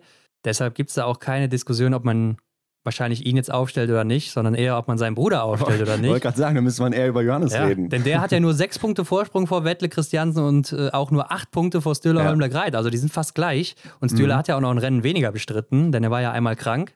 Korrekt, ja. Also stell dir das mal vor, Johannes Dingsbö wäre nicht gestartet hier bei der Mixstaffel. Das wäre echt verrückt gewesen. Ich glaube einfach, äh, aber ja, wie du schon gesagt hast, so, also die beiden, die tun sich nicht viel, Legreit und Taje Bö. Legreid ist wahrscheinlich der bessere Schütze, so der sicherere und Taja der mhm. bessere Läufer. Und vielleicht bei einem Windrennen muss man sagen, da haben die Läufer einen kleinen Vorteil gegenüber den Schützen. Auf der anderen Seite, wenn man sich das norwegische Team anguckt und was da so passiert, wer da so rausfliegt, ja, ich nehme jetzt mal wieder das Beispiel Johannes Dahle, ähm, dann geht es da nicht wirklich nach Sympathiepunkten, sondern da geht es wirklich knallhart um Leistung, hat man ja dann in dem Fall gesehen. Also der Gedanke ist vielleicht gerechtfertigt, aber ich glaube dann doch, dass da eben die Leistung auch zählt. Keine Frage. Ja, denke ich auch so, Hendrik. Und äh, auch nochmal zu Tiril Eckhoff zurück. Sie ist natürlich immer noch amtierende Gesamtweltcup-Siegerin. Ja. Also von daher macht man da, glaube ich, auch nicht viel verkehrt aus norwegischer Sicht. Aber lass uns doch mal über das französische Team reden. Mhm. Das ist ja auch richtig gut besetzt. Gerade bei den Frauen wird es da, glaube ich, schwierig. Wer startet denn da? Bei Bin den Herren, bei den Herren würde ich ja schon sagen, Emilien Jacquelin und Canton Fiormaillet, die beiden Besten aus dem Gesamtweltcup, die werden da auf ja. jeden Fall ganz sicher starten. Außer ja, einer von beiden ist jetzt nachher krank oder sagt, er fühlt sich nicht so fit oder sonst was. Mhm. Aber kann ich mir nicht anders vorstellen. Also Canton Fiormaillet, da weiß man, der läuft jedes Rennen durch, der wird auf jeden Fall hier laufen. Mhm. Aber bei den Frauen, da bin ich mir überhaupt nicht sicher, ne? Denn da haben wir auch ja, vier gleichwertige Frauen vielleicht, das Team Bresas, die da vielleicht den anderen gerade so ein bisschen voraus ist, aber auch am Schießstand immer mal wieder Probleme hat. Mhm. Ähm, und dann haben wir da eben Anaïs Chevalier-Boucher, Anaïs Bescon und Julia Simon auch noch. Ja, und wen von den dreien lässt man jetzt starten neben Breisers? Ja, also das Argument mit den Nachladern, so wie es bei Tiril gezogen hat, zieht ja auch bei Justine Breisers-Boucher, denn sie ist aktuell in einer Laufform, ja, wie keine andere, außer Elvira Oeberg, die da ein bisschen mithalten kann. Ihr habt es auf Instagram gesehen. Ja, und dann, klar, das ist eine Frage, wen nimmt man von den dreien? Also Julia Simon ist ja natürlich für ihre Schlussrunde bekannt. Ja, wenn sie die Brechstange rausholen kann, dann, dann macht sie das auch. Aber ich habe mir jetzt tatsächlich hier Anaïs Chevalier-Boucher aufgeschrieben. Ja, glaube ich auch irgendwie. Ist auch im Gesamtweltcup ja dann jetzt aktuell die nächste, aber ist ja auch nur acht Punkte vor Bescon. Ja. Also die beiden tun sich da auch nicht viel und Julia Simon ist auch nur noch 15 Punkte hinter Anaïs Chevalier-Boucher. Also alle drei sehr gleichwertig. Ich finde es auch mhm. sehr schwierig. Ähm, und man hat ja auch schon alle möglichen Konstellationen hier gesehen. Aber vielleicht denken die sich ja hier auch so. Ja, Anaïs Bescon, das würden auch ihre letzten Spiele hier sein. Vielleicht kriegt die dann auch nochmal die Chance. Auf der anderen Seite hat sie ja schon Gold in Pyeongchang geholt in der Mixstaffel. Mhm. Also vielleicht kriegen jetzt auch mal die anderen die Chance, denn Chevalier Boucher, ja, das werden auch ihre letzten Spiele sein, gehe ich mal von aus. Ja, aber vielleicht spricht der Punkt aus 2018 eben auch für sie, dass sie äh, dann die erfahrene Olympialäuferin ist ja. und die Siegerin da. Also von daher könnte es ja sein. Also hier kann man sich echt nicht festlegen, aber man kann sagen, das Team ist auf jeden Fall sehr, sehr stark besetzt. Ja. Aber auch hier haben wir häufig schon bei den Franzosen und Französinnen Patzer gesehen in den Staffeln. Ja. und da ist dann eben immer wieder die Frage, wie kommen die durch und äh, was für eine Tagesform haben die? Denn läuferig, klar, da können nur die Norweger und Schweden mithalten hier. Also es wird ein sehr enger Kampf und damit sind wir dann auch schon bei den Schweden, würde ich sagen. Ja, man könnte schon fast sagen, damit komplettiert sich das Podest. In meinen Augen aber nicht. Also ich habe okay. da schon die, die erste Überraschung. Ich habe noch eine andere Nation. Ich tatsächlich auch, Hendrik. Das kann ich dir ja, schon mal sagen. Sehr schön. Aber noch kurz zu den Schwedinnen und Schweden. Also ich gehe mal davon aus, Sebastian Samuelsson, klare Sache. Hanna Oeberg, Elvira Oeberg auch. Ja, wer ist der dritte? Martin Ponzloma, beziehungsweise der, der, der vierte. der, der vierte, beziehungsweise der zweite Herr im Bunde. Ja. Ähm, also für mich keine Frage, dass die vier hier starten werden. Ja. Weil ja, klar, die so. Ölbergs muss man überhaupt nicht drüber diskutieren, Sebastian Samuelsson auch nicht und Martin Ponziloma, mhm. wenn er fit ist, eigentlich auch nicht, als Sprintweltmeister. Ja. Äh, wen willst du sonst nehmen? Jesper Nelin wäre so der Nächste, aber ist dann, glaube ich, auch wieder zu unsicher. Klar, bei Martin Ponziloma weißt du ja auch nie so wirklich, ne? Also wie mhm. schießt der heute hier? Trifft ja. er überhaupt was oder hämmert der alles weg in 20 Sekunden oder so? Ist ja auch ein mhm. sehr schneller Schütze. Läuferig, keine Frage, einer der besten im Weltcup. Aber ja, ähm, auf jeden Fall auch ein sehr, sehr starkes Team. Und auch die, die Schwedinnen, die könnten ja die Schweden auch dann schon in Führung bringen, nachdem die ersten beiden Damen durch sind. Ja, absolut. Also bei den Damen mache ich mir da auch überhaupt keine Sorgen. Also Hanna Oeberg, das wird eine sichere Nummer werden. Elvira Oeberg, die muss ja Selbstbewusstsein haben bis unter beide Arme. Das kann ich mir auch gut vorstellen, dass sie da auch äh, bei den Spielen eben abliefern wird. Ja, sehe seh ich auch so, Hendrik. Wobei, man muss ja auch sagen, es sind ihre ersten Spiele. Mhm. Und da wird sie vielleicht noch mal eine Ecke aufgeregter sein. Und äh, ihre Schwester, da glaube ich es nicht, denn ihre Schwester ist ja schon Olympiasiegerin. Ja. Und äh, Silbermedaillengewinnerin ja auch schon 2018 aus der Staffel. Also die hat die Nerven wahrscheinlich so ein bisschen weg hier bei den Spielen. Aber Elvira, da bin ich mir noch nicht so sicher. Und ich frage mich auch, wer von den beiden wird den Start laufen, ne? Ja, da könnte ich mir dann vorstellen, dass Hanna den Einstieg macht, denn wenn das Rennen erstmal läuft und du gehst einfach so ins Geschehen rein, dann glaube ich, ist es vielleicht nochmal leichter, als von vornherein irgendwie das Rennen zu beginnen. Glaube ich, ich auch. so ja. annehmen. Ja. Von daher könnte ich mir vorstellen, dass die dann so starten. Aber bei den Herren eben, da bin ich mir unsicher. Da wollte ich noch drauf eingehen. Wenn ich mir so überlege, Sebastian Samuelsson, der hat ja ja, irgendwie in meinen Augen eine kleine Abwärtstendenz gehabt und auch am Schießstand war es nicht mehr ganz so, wie man es aus dem ersten Trimester so kannte, aus den ersten Rennen, ähm, wo er dann auch gewonnen hat. Und ja, das, man, man weiß halt nicht, was jetzt in der Zeit passiert ist, ne, wo er eben in Antolz nicht dabei war. Und Martin Ponziloma war für mich auch noch nicht wirklich so auf der Bildfläche präsent. Also ja, das ist noch ein bisschen unsicher bei mir. Und deswegen äh, eben, ja, kann ich mal vorwegnehmen, Schweden bei mir nicht auf dem Podest. Okay, ja, also ich sehe sie schon weit vorne. Ähm, mhm. ja, Sebastian Samuelsson muss man ja sagen, er hat so die Rennen auch eher durch sein Laufen gewonnen, statt äh, durch ja. sein Schießen oder war auch deshalb meistens vorne mit dabei. Ja, man kann sagen, im Januar, klar, da ging es ein klein bisschen runter, war aber auch im letzten Jahr so, Hendrik. Und wir wissen ja, wie die Schweden und Schwedinnen dann zurückgekommen sind auf der Pokeljuka. oh ja. Und das war auch äh, davor die Jahre meistens so, dass sie immer bei den Weltmeisterschaften oder auch in Pyeongchang dann topfit waren. Und ich glaube, das wird hier auch der Fall sein. Mhm. Und weil Samuelsson ja eben so schlecht geschossen hat, also was heißt schlecht, aber unter seinen Möglichkeiten geschossen hat, glaube ich zumindest, dass sich das jetzt umkehren muss. Also, dass er zum Beispiel dann jetzt in Peking in den ein oder anderen Rennen auf jeden Fall auch gut schießen muss. Er wird mal treffen. Ja, und dann ist er auf jeden Fall auch oben mit dabei, weil ich glaube, läuferig wird er hier richtig einen raushauen. Ja, ich glaube auch, dass Sebastian Samuelsson dann auch in der Zeit jetzt nochmal wirklich Energie tanken konnte. Und ja, haben wir auch mit Johannes Lukas mal drüber gesprochen, wie er denn überhaupt dann schafft, die ganzen Athletinnen und Athleten nochmal auf dieses Level zu bringen zum Höhepunkt. Und das wird ja hier vermutlich auch wieder geklappt haben. Ja, am Samstag werden wir es dann direkt mal sehen, Hendrik, ob es geklappt hat oder nicht. Aber ähm, ja, ich bin da auf jeden Fall guter Dinge. Und dann lass uns doch auch mal über das deutsche Team reden, denn das interessiert uns doch alle am meisten. Wie hier aufgestellt wird, ist noch nicht ganz klar, ist mir auch noch nicht ganz klar. Ähm, ich muss wohl sagen, dass Benny Doll sich meiner Meinung nach schon verraten hat in seinen Shooting News. Äh, mhm. indem er gesagt hat, ja, was glaubt ihr denn, wer da starten wird am Samstag? Ich weiß es schon, vielleicht bin ich dabei, vielleicht nicht. Also ich dachte auf jeden Fall am Samstag, müssen wir nicht drüber reden. Ähm, hat er noch mit den Augen gezwinkert? nee, hat er nicht, aber äh, das war, er hat sich sowas von verraten, meiner Meinung ja, nach. Ja. ja, und er wird auf jeden Fall laufen und ich glaube, jetzt ist die Frage, oder ja, vielleicht die Frage zuerst mal, was ist eigentlich mit Franziska Preuß los? Ja, Ron, wenn ich das wüsste. Ja, das weiß irgendwie keiner. Ne? Ähm, genau. Sie hat jetzt wohl auf einer Pressekonferenz gesagt, sie geht davon aus, dass sie nach Peking fliegt. Also ja. ist weiter noch nicht ganz klar und dann ist immer noch die Frage, in welchem Rennen wird sie denn starten? Wird sie direkt in der Mixstaffel dann eingesetzt? Ich hm. glaube aktuell nicht.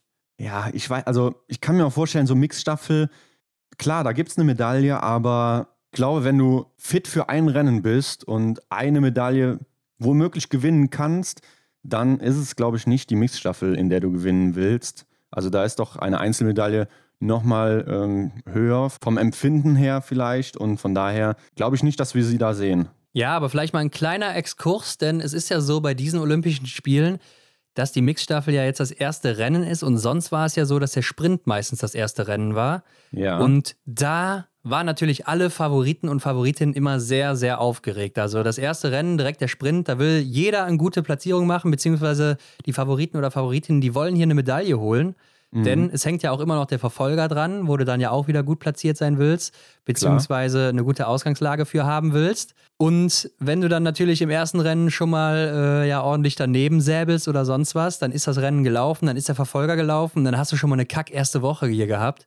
Mhm. Und jetzt durch die Mixstaffel glaube ich, dass man sich hier, wenn man denn da startet, schon mal so ein bisschen Selbstvertrauen holen kann, wenn es denn auch gut läuft oder vielleicht auch einfach mal die Nervosität abbauen kann, auch wenn es ja. nicht so gut läuft, aber dass man einfach mal sieht, wo stehe ich gerade und ähm, ja, vielleicht auch schon eine Medaille hole. Ne? Dann mhm. habe ich schon eine Medaille und dann kann ich be befreiter in die anderen Rennen gehen. Das ist immer ein guter Punkt. Und ich glaube, das wird auch entscheidend sein für die weiteren Rennen, die dann hier noch folgen. Ähm, auch dann für die Einzelrennen eben.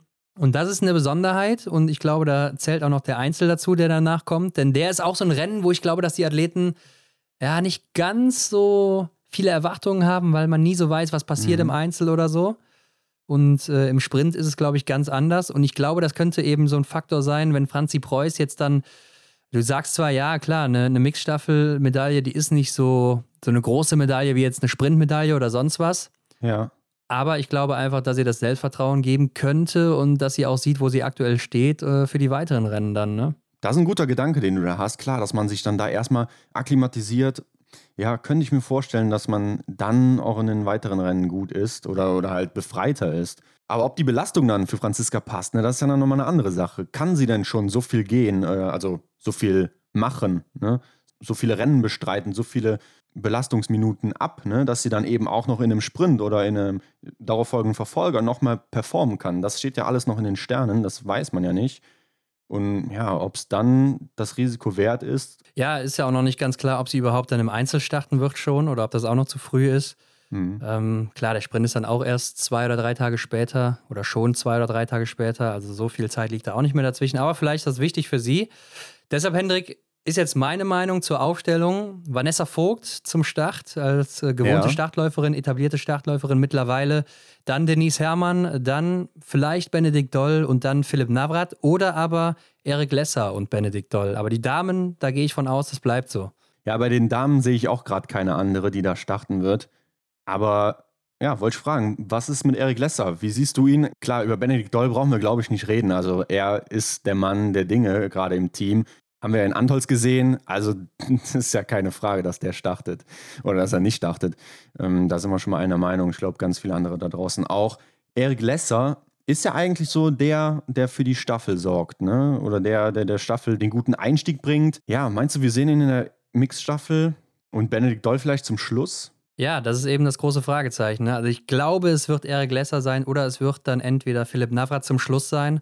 Also Eric mhm. Lesser dann als Dritter und Philipp Navrat dann als vierter ah, ja. Starter. Ja. Ich würde Eric Lesser natürlich ganz klar vorne sehen, wenn er jetzt Start laufen müsste hier, was aber nicht der Fall ist. Dann würde ich sagen, safe wird er laufen. Mhm. Aber jetzt bin ich mir nicht sicher, weil ne, Philipp Navrat hat natürlich auch in Ruppolding ein sehr, sehr starkes Staffelrennen da abgeliefert. Oh ja. Und man ja. weiß ja auch seine läuferische Qualität. Also er ist aktuell läuferisch der beste Deutsche. Dann auch hier wieder mit Nachladern unterwegs, äh, was natürlich auch schlechteren oder vermeintlich schlechteren unsichereren Schützen eine bisschen, äh, ja, eine kleine Hilfe so gibt. Ja, oder die Sicherheit bringt. Ja, ähm, na, da, du kannst dir den einen oder anderen Fehler leisten, weil es eh wieder rausläufst auf der Strecke. Ja, und dann wird es eben schwierig. Also läuferisch, glaube ich, ist das Team dann sehr, sehr stark besetzt mit Denise Herrmann, Benedikt Doll und Philipp Navrat. Mhm. Aber ist das dann vielleicht schon wieder zu viel aufs Laufen gesetzt? Äh, klar, mhm. die können alle treffen, ne? Aber die können auch schon mal alle den einen oder anderen Schuss daneben setzen. Ja, du hast die deutsche Staffel in Rupolding angesprochen, einen guten Job, den da Philipp Navrat gemacht hat. Und ich glaube, sein Job, der kommt noch, natürlich in der Staffel, in der Herrenstaffel. Aber vielleicht nimmt man ihn dann auch da noch raus, ne? dass er dann eben für die weiteren Rennen, wo er dann ähm, den Job hat, eben perfekt unterwegs ist. Ja, vielleicht setzt man hier auch eher so auf die Erfahrung von Eric Lesser, ne? Der weiß natürlich, wie man so ein Rennen genau. läuft. Der hat auch in der Verfolgung jetzt immer gute Rennen gezeigt und das ist ja dann sowas ähnliches, wo er im Strom mitschwimmen kann, wo er auch mal ja. sein schnelles Schießen auspacken kann und sich dann eben vielleicht auch vorne absetzen kann. Oder vielleicht auch einfach nur mitlaufen kann und Benny Doll dann äh, ja, auf einen guten Weg bringen kann, sodass mhm. Benny dann eben gegen Canton Fiormaillet und Johannes Dingesbö und Sebastian Samuelsson fighten muss, was nicht leicht wird, aber was auf jeden Fall möglich ist. Traue ich ihm auch zu. Aber ja, anscheinend ist es schon klar, wer läuft. Äh, also es kann nicht sein, dass das jetzt noch entschieden wird, wenn Benny das ja schon anscheinend weiß. Genau, Aber ich finde es eben super schwer hier einzuschätzen, wer wird denn starten, gerade bei den Herren, bei den Damen, wie gesagt. Glaube ich, da wird sich einfach nicht viel tun. Mhm. Und Hendrik, äh, lass uns doch mal über ein paar andere Teams reden. Zum Beispiel das Team aus Belarus. Genau, das ist auch noch mein Team hier, was ich noch weiter auf der Liste habe. Über die Frauen brauchen wir, glaube ich, nicht lange zu sprechen. Alim Bekava, Sola machen einen guten Job im Gesamtweltcup. Standen ja auch beide schon äh, relativ weit oben. Ne? Alim Bekava mit den vierten Plätzen und dann mal aufs Podest. Aber sie Anna ist ja auch, auch schon ein Sieg, ne? Also war auch mal unsere Athletin der Woche. Äh, richtig, ja. Bei den Herren ist es dann eher schwieriger, ne? denn da ist die Besetzung nicht ganz so stabil. Anton Smolski, dem traue ich noch eine Menge zu. Auf jeden Fall. Aber dann ist jetzt in der letzten Mixstaffel Labastau gelaufen. Wen würdest du da sonst setzen? Da bleibt ja nicht mehr viel über. Ja, Lasowski oder Lasuski gibt es ja noch. Der äh, ist mhm. ja auch jetzt schon ein paar Staffeln gelaufen. Die Herrenstaffel war ja auch ganz gut unterwegs, obwohl man da eigentlich auch nur Anton Smolski jetzt hatte, ja. den man so wirklich vorne im Gesamtweltcup sieht. Also ich traue denen schon einiges zu auch. Aber die Frage ist eben, wie kommt dann eben Lasuski oder Labastau äh, da durch das Rennen? Borchanikow, den gibt es ja auch noch, ist auch noch ein guter Mann, aber ich glaube, der hat jetzt auch irgendwie ein paar Probleme dieses Jahr oder ist auch teilweise gar nicht gestartet. War ja mhm. auch immer ganz schnell unterwegs teilweise ähm, schießt aber auch katastrophal momentan und mit dieser Position steht und fällt diese Staffel einfach, ne? Aber mhm. denen ist trotzdem alles zuzutrauen, wie ich finde. Also an einem guten Tag, wenn die alles treffen oder so, läuferig sind die alle recht stark, dann ist da auch alles möglich. Ja, ich glaube, sie haben auch so diesen Überraschungseffekt in der Hinterhand. Sie gehören jetzt nicht zu den größten Underdogs, von denen man es gar nicht erwarten würde, da vorne mit einzumischen, aber ja, vielleicht der ein oder andere denkt natürlich an Frankreich, Norwegen, Schweden, vielleicht auch Deutschland. Und ich glaube dann, oder was ist mit der Ukraine? Vielleicht reden wir da auch noch drüber. Die haben ja auch immer ganz gerne so den Überraschungseffekt auf ihrer Seite. Also ja, vielleicht ähm, reicht das ja dann für eine Medaille bei denen. Ja, auch einfach, weil die Ukrainer und Ukrainerinnen sehr gute Schützinnen sind und in der Staffel mhm. dann dadurch immer oben mit dabei. Wie das jetzt bei Wind sein wird, ist die andere Frage, aber ja auch immer bei Olympischen Spielen sehr, sehr gut gewesen. Ja. Äh, auch bei Weltmeisterschaften ja sehr häufig in den letzten Jahren, wo man sich auch immer so ein bisschen fragt, wo kommt das eigentlich her? Weil ja, die ganz großen Namen sind es nicht mehr, beziehungsweise sind die nicht mehr da, wo sie mal waren im Weltcup oder mhm. so und äh, deshalb sehr schwer einzuschätzen auch. Aber ähm, Hendrik, ein Team, was natürlich noch sehr, sehr stark besetzt ist, wie ich finde, ist das russische. Absolut. Äh, ich denke, dass hier starten werden Kristina Restova, Juliana Nikmatulina ist ja auch eine sehr gute mhm. Schützin, eine der besten momentan im Weltcup. Dann dazu natürlich Alexander Loginov und zum Schluss, wer sollte es anders sein, Eduard Latipov, der auch wieder fit ist anscheinend. Klar. Also super starkes Team, aber ich glaube eher, oder ich sehe da eher so die Stärke des Teams dann in den Männer- bzw. Frauenstaffeln. Ich weiß mhm. nicht warum, weil die sind eigentlich top besetzt, aber ich glaube irgendwie, diese Mischung hier, die passt nicht. Ich weiß nicht warum. So ein, mhm. so ein Bauchgefühl einfach wieder von mir. Und ich bin ja immer noch Tippweltmeister, das heißt, so, so falsch kann ich gar nicht liegen. Ja, vielleicht ist das russische Team auch eher sowas für die Single-Mix-Staffel, die wir ja hier nicht sehen werden. Ne? Denn ich erinnere mich jetzt an Ruppolding, ähm, die World Team Challenge zum Beispiel. Da waren die Russen ja auch immer ziemlich weit vorne, so im Duo Dame, Herr. Das hat gepasst. Oberhof ja, haben sie auch gewonnen, ne? Ja, wie das jetzt hier im Quartett funktioniert, ja, das weiß ich nicht. Das traue ich ihnen auch gar nicht so zu. Da sehe ich auch, so wie du gesagt hast, eher so dann in der Damen- oder in der Herren, eher in der Herrenstaffel dann die russischen Biathleten vorne. Ja, aber auch hier wieder ein Team. Also, wenn die Gold gewinnen, wird mich jetzt nicht überraschen. Muss ich ganz ehrlich sagen, äh, so ja. stark wie die besetzt sind. Ne? Christina Retze war jetzt auch schon auf dem Podium gewesen oder auch schon ein paar Mal knapp vorbei. Nick Matulina, mhm. wie gesagt, sehr gute Schützin, die wird einfach verwalten. Ja, und dann hast du Eduard Latipov und Alexander Loginov, beide schon einen Sieg. Nee, stimmt gar nicht, Latipov nicht, aber war ja. auf jeden Fall schon sehr nah dran und äh, wird mit Sicherheit auch noch irgendwann kommen. Aber Alexander Loginov hat ja schon gewonnen und auch jetzt schon starke Rennen im Januar gezeigt. Und dazu noch Olympische Spiele. Da waren die Russen ja auch meistens immer vorne mit dabei. Ja, also es könnte alles sein, aber Henrik, wir müssen auch noch eine Staffel mit reinnehmen. Die hat nämlich letztes Jahr Silber gewonnen auf der Pokeljuka. Das sind die Österreicher und Österreicherinnen. Hm, absolut außen vor gelassen. Auch hier haben wir, glaube ich, zwei Leute, über die brauchen wir nicht wirklich reden. Wobei, ja, sprechen wir es an. Lisa Theresa Hauser, Simon Eder die werden starten. Das sind die zwei Leute, die da ähm, das Ding richten können. Felix Leitner Ja, sehe ich auch, dass die drei auf auch. jeden Fall starten werden. Also ähm, ich glaube, die sind sicher gesetzt. Letztes Jahr war es ja noch David Komatz. Man ja. muss aber dazu sagen, dass da ja auch die Herren gestartet sind. Ne? Also Komatz, Eder, Stouts, Hauser. Mhm. Aber wer wird jetzt die nächste Frau sein? Neben Lisa Theresa Hauser ist es wieder Dunja Storz.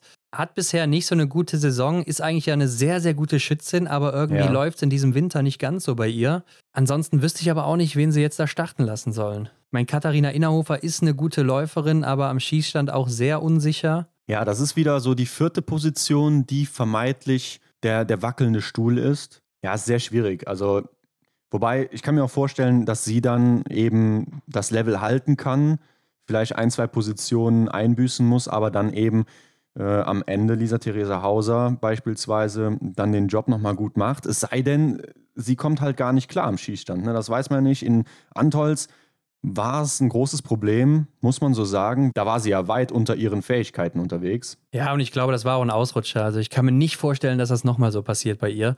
Ja, ich glaube auch nicht, dass es hier nochmal für die Medaille reicht. Ähm, da müsste schon alles zusammenpassen bei dem Team hier, muss man so sagen. Und ein letztes Team, das ich noch ansprechen will, ist das italienische, denn das ist ja auch, ja, vielleicht so ein Underdog, der aber ja auch gerade auch bei Olympischen Spielen dann immer gut performt hat. Bei den Damen müssen wir auch nicht lange diskutieren, aber eigentlich auch bei den Herren nicht. Äh, Lisa Vitozzi, Dorothea Viera, die werden hier starten. Also Lisa Vitozzi ganz klar die Startläuferin, ne? die die italienische Staffel ja auch meistens mit nach vorne bringt. Mhm. Dann äh, Dorothea Viera eben, ja, da müssen wir auch nicht lange drüber reden, Hendrik. Klar. Ja, und dann ist die Frage, Dominik Windig, Lukas Hofer, in welcher Reihenfolge? Vielleicht auch Thomas Bormolini, der auch im Weltcup ja ganz gut platziert ist zurzeit.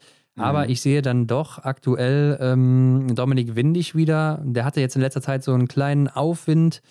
Glaubt dann auch, dass er da laufen wird mit seiner Erfahrung und so weiter. Denn man darf aber auch nicht vergessen, dass Thomas Baumelini zurzeit vor Lukas Hofer im Gesamtweltcup ist. Ja, ich glaube aber, da spielt dann auch der Faktor Erfahrung wieder eine große Rolle und dass der Lukas Hofer sich das nicht nehmen lassen wird, beziehungsweise dass die Trainer dann auch sagen, der Lukas, der macht das Ding. Ach so, nee, äh, also Lukas Hofer wird auf jeden Fall starten. Ne? Ich meine jetzt eher Dominik Windig oder Thomas okay, Bommelini. Ja, ja wobei so. das, für Dominik Windig spricht ja auch die Erfahrung. Ja. Hm. Wir erinnern uns ja auch noch dran, als Arne Pfeiffer da den Weg gekreuzt hat. Oh ja, oh ja, von, von der Situation träume ich heute noch, wo er ihm da den Weg abschneidet. Ähm, ich hoffe nicht gut, ne? nee, nee, nee, definitiv nicht. Ja. Aber Ron, ich glaube, wir müssen doch noch über Lisa Vitozzi sprechen. Ähm, weil das, was sie ja bisher dann im Weltcup geliefert hat und gerade Antolz, damit hat sie sich ja auch nicht wirklich mit Ruhm bekleckert. Also es war ja wirklich unterirdisch. Gäbe es da nicht noch eine Alternative? San Filippo?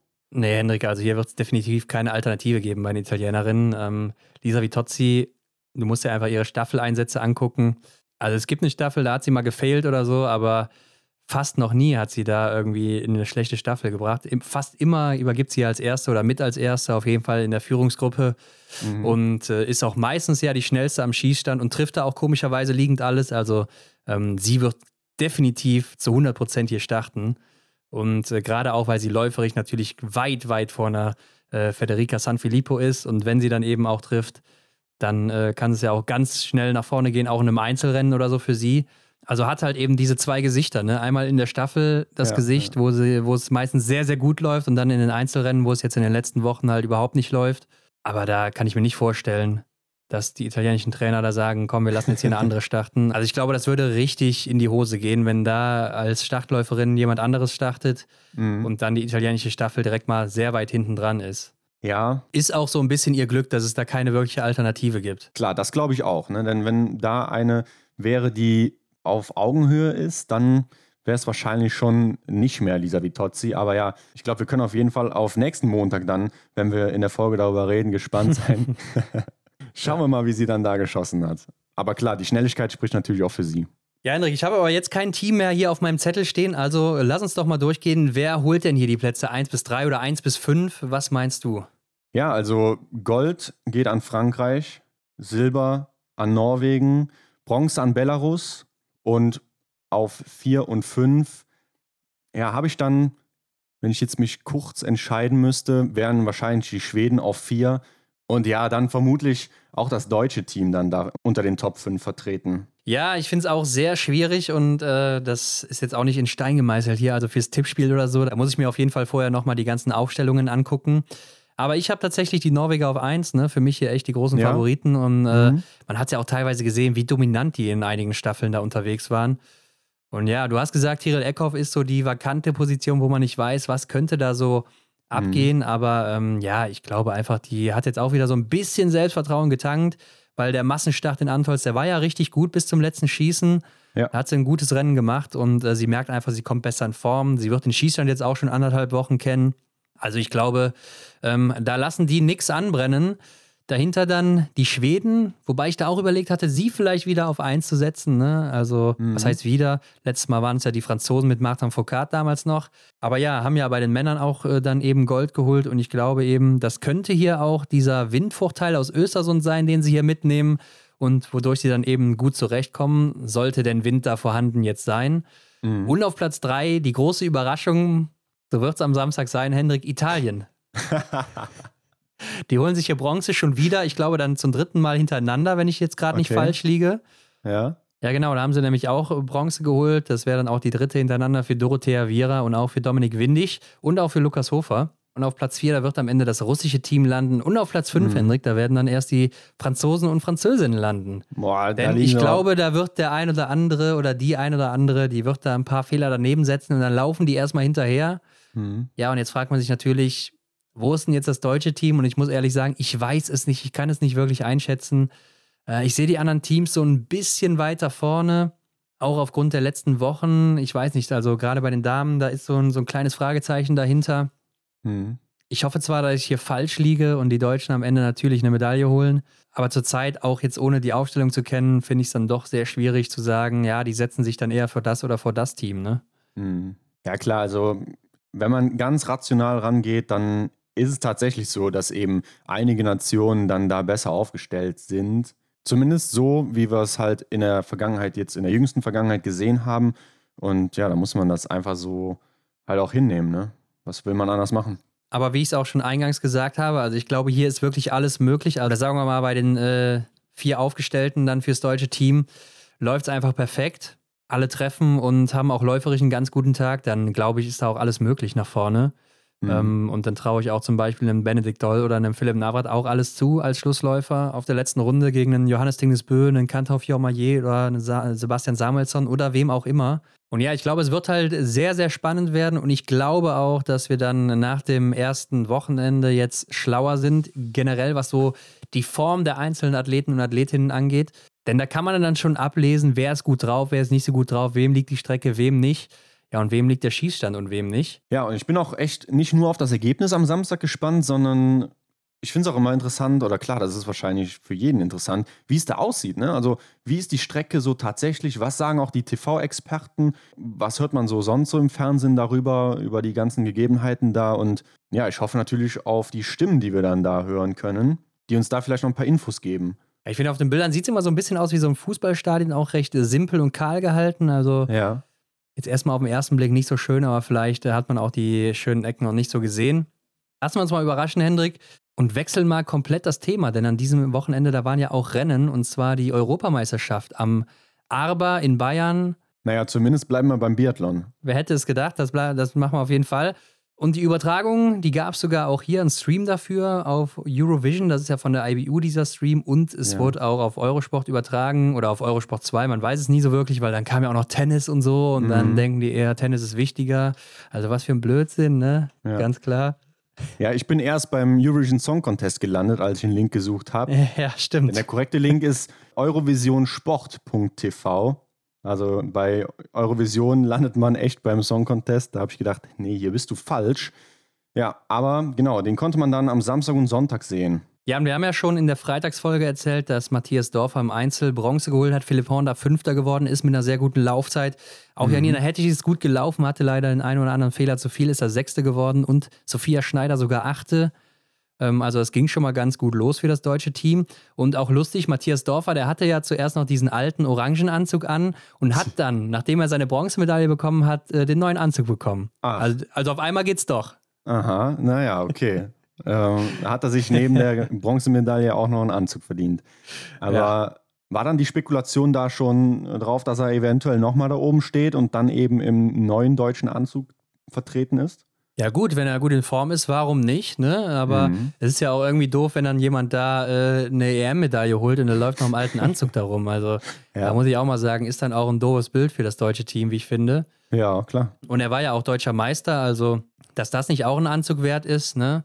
Mhm. Ähm, aber liegt, glaube ich, auch einfach daran, dass er ja keinem Kader zugewiesen wurde. Und das mhm. wurde ja auch nicht mehr geändert nach den deutschen Meisterschaften. Ja. Ja, muss man nicht verstehen, aber ist eben so. Äh, Im Sprint sah es aber auch ganz gut aus. Ne? Es waren ja auch Zuschauer vor Ort hier wieder, denn äh, ja. in Bayern haben sich ja noch kurzfristig die Corona-Regelungen wieder geändert. Und so durften hier auch Zuschauer am Start sein, ein paar tausend. Und hier holt hier auch dann im Sprint Lukas Fratscher Bronze und Justus Strelo wird Fünfter. Und dann der, das Doppelpodest für die deutschen Damen mit Franziska Hildebrand Silber und Janina Hettich Bronze. Also auch hier wieder ein Top-Ergebnis aus deutscher Sicht. Ja, klar, wenn wir jetzt gerade hier beim Sprint der Damen bleiben, die Norwegerin Ragnhild Femsteinevik, die haben wir ja hier auch schon mal besprochen oder angesprochen. Das ist aber für mich wirklich so eine Kandidatin, die eventuell ja dann demnächst im Weltcup unterwegs sein wird. Ja, muss man mal gucken, ob ein Platz warten, frei wird. Ne? Also, genau, warten wir noch ein Jahr ja. ab, wenn vielleicht Tyrell Eckhoff sich abmeldet, wenn Marta Olsby-Reusland sagt, es ist genug. ne? wenn, dann, ja, ja. wenn, genau, ja. Ähm, dann ist das für mich so in meinen Augen die erste Kandidatin, die da jetzt dann äh, einen Platz bekommt. Sie war ja jetzt schon mal unterwegs im Weltcup, äh, konnte sich da auch nicht ganz so auszeichnen. Mhm. Ähm, wo die, ich glaube in, Rupp, äh, in Ruppolding war es, wo die Norwegerinnen ja auch nicht am Start waren. Ja. Und ja, habe ich auch ein bisschen mehr von erwartet, aber ich glaube auch eine für die Zukunft halt. Sieht man aber auch Alina Stremus auf Platz 4, ja. die Moldawierin, die ja auch noch in Antolz im Massenstart so gut gelaufen ist und auch noch Neunte geworden ist da. Mhm. Äh, und auch viele andere große Namen. Ne? Also Kruschinkina ist hier, da gibt es ja auch zwei von. Hier ist das eben Irina. Caroline Erdal kennt man ja auch eigentlich, so aus dem ja, IBU-Cup. Im Weltcup war sie auch schon, ich glaube, zwei, dreimal am Start. Ingela Andersson, die Gasparins, also Aita und Elisa Gasparin waren am Start. Botazova, ja. ne, kennt man auch noch als Pavlova. ja, kennt man. Ähm, ist ja auch im IBU Cup sehr, sehr gut unterwegs. Äh, hatte hier aber auch dann mit zwei Fehlern einfach zu viel geschossen. Kuklina ist auch sehr oft oben mit dabei bei den IBU Cup Rennen oder auch äh, in anderen Rennen und auch im Weltcup schon erfolgreich gewesen. Also schon gut besetztes Feld hier, wie ich finde. Ja, und für Franziska Hildebrand und Janina Hettich war es ja ziemlich knapp, ne? Beziehungsweise für Franziska Hildebrand, die hätte sich ja fast noch den Sieg hier geholt. Ja, also hauchdünn, war da auf der letzten Runde auch teilweise vor Femsteineweg, aber hat dann auf den letzten Metern leider ja. noch verloren. Äh, sind ja nur 3,7 Sekunden, also sehr, sehr knapp, sehr schade. Aber ich muss auch sagen, sie war wohl auch so die große Favoritin generell hier bei den mhm. Europameisterschaften. Ja, und hat das auch eigentlich schon dann äh, bewiesen, ne, dass sie das ist. Aber Hendrik, wenn wir jetzt auch mal gerade zu den Herren rüber wechseln, Erlen Björntegaard gewinnt hier. Das ist auch kein unbekannter Name, ne? Also kennt man ja auch aus dem Weltcup. War da auch schon sehr, sehr gut unterwegs. Emilien Claude, der Bruder der beiden Claude-Brüder, der jüngste, auch hier Sechster geworden. Dann Aspenis, Siebter geworden. Ne? Der gewinnt dann eben auch den Einzel und äh, gewinnt auch dann nochmal im Verfolger. Bogitweit auch am Start. Johannes Dahle, wahrscheinlich der stärkste hier, der größte Name hier im Feld, der aber auch hier wieder zwei Fehler schießt und das liegend, obwohl er ja liegend eigentlich immer so eine Bank war. Mhm. Ja, aber setzt in den Laufzeiten auch ein gutes Zeichen. Ist hier mit 10 Sekunden Vorsprung der schnellste an dem Tag. Ja, reicht dann natürlich auch nicht, wenn du zwei Fehler schießt, aber Philipp Horn ist auch hier am Start gewesen, ne? Mhm. Ähm, und 16. geworden mit zwei Fehlern, ist aber auch läuferig, ja, hat er sich auch ganz gut präsentiert, wie ich finde. Ja. Also es sind schon ein paar Namen dabei, die kennt man und äh, die sind nicht zu verachten im Weltcup oder auch generell im Biathlon geschehen. Ja, schauen wir uns noch gerade die Verfolger an. Ja, und da muss man ja sagen, da war es schon teilweise grenzwertig. Ne? Das war ja dann das erste Mal mit Stream und äh, was da für ein Wind geherrscht hat, also äh, das hatte schon Peking-Verhältnisse, wenn man sich da ja. den französischen, chinesischen Trainer da anhört, den ich eben genannt habe. Mhm. Das war schon richtig heftig. Dazu noch Wahnsinn. so Eisregen, also richtig ungemütlich und auch, ja, muss man schon sagen, unfaire Bedingungen teilweise, weil teilweise war nicht so viel Wind, dann teilweise fegte der volles Rohr da rein. Und das mhm. sieht man ja auch hier an den Fehlern. Der Sieger, Aspen, ist mit drei Fehlern. Dahinter Paschenko fünf Fehler und dann kommt Lukas Fratscher auf Platz drei mit sechs Fehlern und Erlen Björntegard auch mit sechs Fehlern. Äh, mhm. Johannes Dahle fünfter mit sechs Fehlern, also und dahinter geht es dann noch weiter runter Richtung sieben, acht oder zehn Fehler. Also da ging es richtig ab. Ja, klar, das waren auch echt Verhältnisse, die habe ich so fast noch nie gesehen. Ne? Oder zumindest kam es noch nie so krass rüber. Die Windfähnchen, die haben ja gezittert, als wären sie unter Strom gewesen. Und Genau, diese, diese teilweise unfairen Bedingungen, die sieht man auch ganz gut im dritten Schießen. Ne? Da ist, hat der Aspernes nur einen Fehler geschossen. Paschenko, der Zweiter wird, ist sogar fehlerfrei geblieben. Und Lukas Fratscher zum Beispiel vier Fehler, Björntegar und Dahle drei Fehler.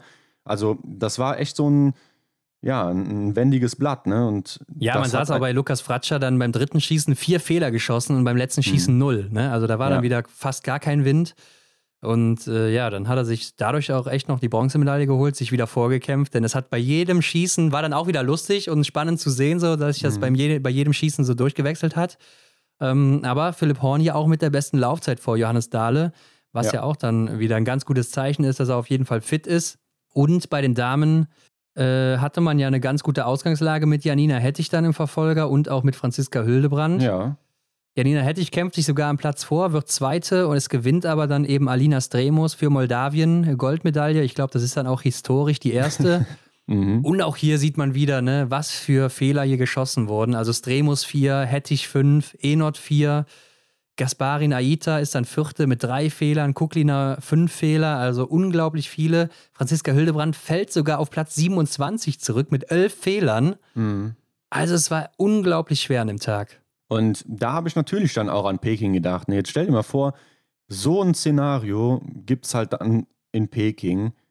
Das ist ja schon fast nicht mehr wertbar, oder? Ja, aber dann auch wieder, was ich eben schon mal gesagt hatte, so trotzdem sieht man die Favoriten und Favoritinnen ja vorne, ne? Also das sind dann auch die Namen, die man vorher da getippt hätte oder so. Klar, die eine ja. oder andere, die es vielleicht mal erwischt, fällt raus.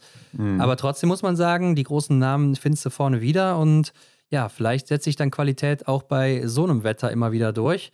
Janina Hettich, muss man ja sagen, war ja bis zum letzten Schießen auch noch sehr gut dabei auf Goldkurs und dann leider drei Fehler im Stehendanschlag, wo es auch sehr windig wurde. War dann einer zu viel, sonst hätte es vielleicht auch hier dann noch für die Goldmedaille gereicht.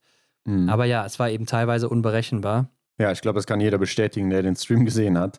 Hanne, Hanna Kebinger übrigens aus deutscher Sicht, äh, nee, nicht aus deutscher Sicht, sondern im Gesamten die schnellste Laufzeit. Ja, stimmt. Ne? Also auch ein gutes Rennen. Äh, zwar am Schießstand acht Fehler dann gelassen. Ja.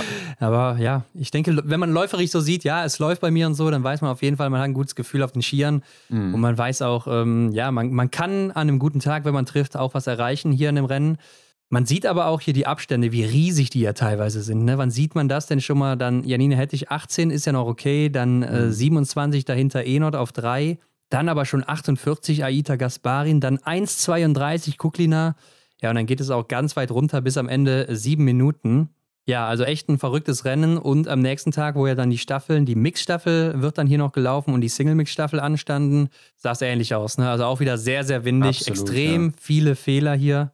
Und da fragt man sich auch teilweise, warum überhaupt noch durchgezogen wurde. Aber ich glaube, mhm. die wollten halt einfach durchziehen. Ja, stimmt. Ne? Warum haben die zum Beispiel im Weltcup alles verschoben in Östersund letztes Jahr. Und hier bei der Europameisterschaft wird dann einfach durchgezogen. Das ist echt komisch. Ich glaube auch einfach, dass die Termine dann hier nicht so leicht verschoben werden können. Und man muss ja auch bedenken, dass die ein oder andere vielleicht jetzt hier nach den Europameisterschaften auch noch rüber nach Peking fliegt. Ja, okay. Äh, ich glaube zum Beispiel jetzt so eine Alina Stremos oder so, die wirst du auch in Peking wiedersehen.